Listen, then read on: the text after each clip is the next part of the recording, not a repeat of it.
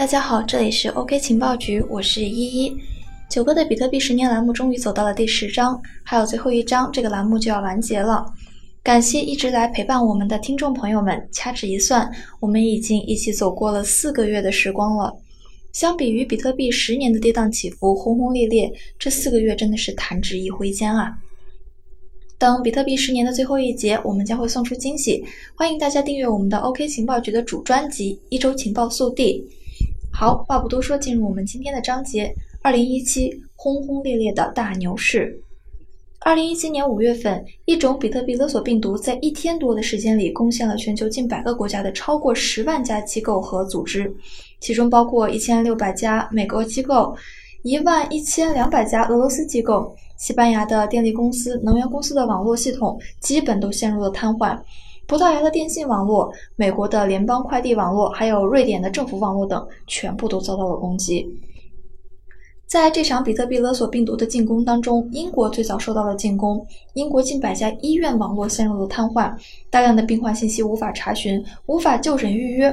英国首相特蕾莎梅公开宣布，不是针对医疗系统，这是针对全球性的网络攻击。国家安全网络中心正在调查这件事，以确保患者的安全。中国的很多校园网络也受到了进攻，比如清华、北大、上海交大、山东大学等。当电脑中毒之后，会显示这样的信息：我们只接受比特币，而且只要三百美金的比特币。拿到比特币之后，就会给解锁的密码。不懂比特币是什么，请点击链接查看详情。不会购买比特币，请点击查看购买方法。请注意，付款金额不能低于在窗口上显示的金额，因为比特币到账所需要的时间有点长。付款后，请耐心等待。最好的确认是时间是周一到周五的上午九点到十一点。对了，忘了告诉你，对半年以上没有付款的穷人，我们会有免费恢复活动。病毒的设计者除了贴心的放上比特币相关链接之外，还将信息翻译成了二十多个国家的地区和语言版本，好让每一个中了病毒的人都能够看懂付款信息。要不是这是一个黑客，我甚至觉得这可能是世界上最好的客服了。本次席卷全球的比特币勒索病毒，其背后的犯罪分子仅勒索到了价值约两万美元的比特币，而且这些比特币从未被转移过。显然，黑客不是为了勒索财富，那么他的目的到底是什么？在勒索病毒泛滥的五月份，比特币的价格暴涨了百分之五十。而在整个二零一七年，比特币的价格从二零一七年的年初九百七十美元上涨到了二零一七年的十二月份将近两万美元，全年的涨幅达到了百分之一千七百。二零一七年，比特币成了市场上最受欢迎的投资指标之一。这一年，比特币频繁地登上了金融媒体头条，真正成为了家喻户晓的名字。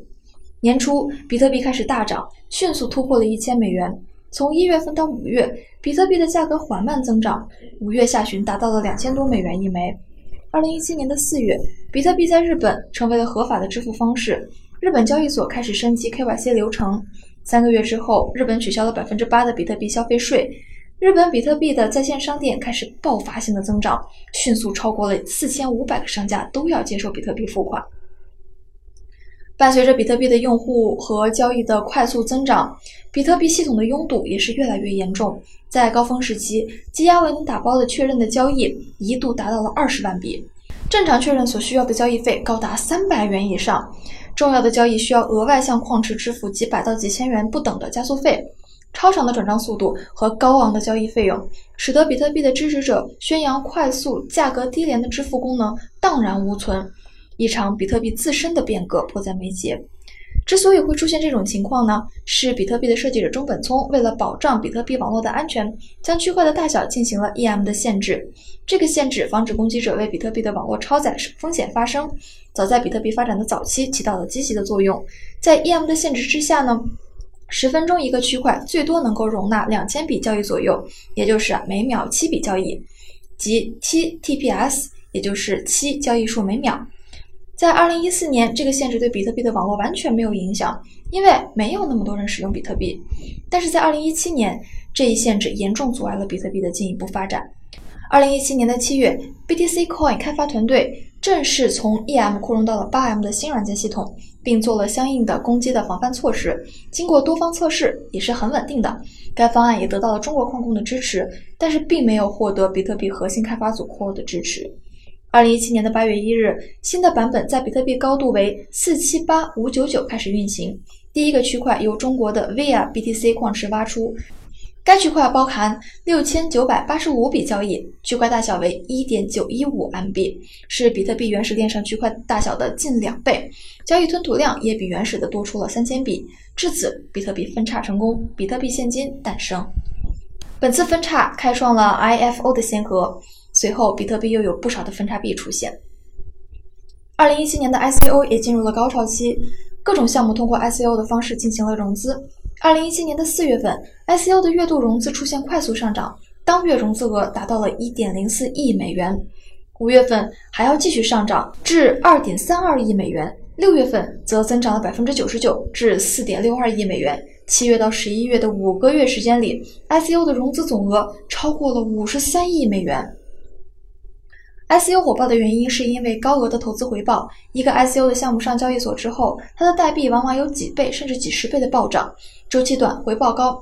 一时之间啊，众多投资者对 ICO 趋之若鹜，大量投资者和资金的涌入，加速着币价的持续上涨，也刺激着众多项目选择 ICO 的方式进行融资。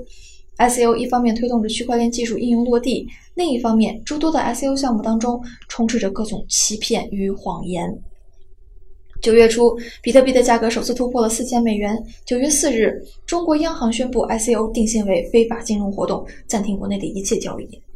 这对比特币造成了短期的打击，比特币的价格从四千八百美元跌至三千四百九十一美元，跌幅达到了百分之二十八。而海外的比特币价格又高于中国的比特币价格，差价曾经达到了几千元人民币。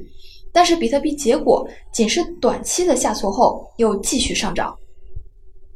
二零一七年的九月十九日，伴随着中国比特币交易平台逐步关停后，日本的比特币交易量急速上涨，超过美国，成为全球最大的比特币交易市场。二零一七年的十一月二十八日，第一款区块链游戏《迷恋猫》于以太坊区块链亮相。《迷恋猫》是一款虚拟的养猫游戏，玩家可以买卖并且繁殖不同的小猫，每一只电子猫都身价不菲，最贵的一只曾经以八十万人民币成交。这款应用如同病毒一样在以太坊的社区里蔓延，导致以太坊网络瘫痪。二零一七年的十二月十七日上午的四点十九分，比特币的价格终于达到了历史最高点，两万零八十九美元。本轮的牛市迎来了顶峰，暴跌也随之开始。二零一七年的最后一天，比特币的价格跌破了一万一千美元。整个二零一七年的下半年，比特币都在不断循环着暴涨暴跌。即使受到政策的打压，还是不断的创造历史记录。二零一七年，比特币作为无国界的资产，受到了全球投资者的广泛关注。截至年底，接受比特币的实体企业数量达到了一万一千二百九十一家，而比特币的 ATM 机数量也增长至一千九百八十六个。除了比特币之外，莱特币、以太坊、达世币等竞争币也开始成为一些商家的支付选择。十二月二十七日，闪电网络登陆比特币主网。并完成了首笔交易。今天的节目到这里就结束了。关注我们的音频栏目《区块链情报速递》，我们明天再见，拜拜。